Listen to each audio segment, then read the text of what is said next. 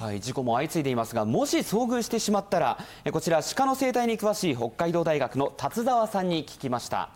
え。まず、近づかないで警察や自治体に連絡してくださいということです。そして追い払おうとすると向かってくる可能性もあるんですね、まあ、特にこの時期繁殖期ということで気象が荒くなっていますので皆さん十分に注意してください。はい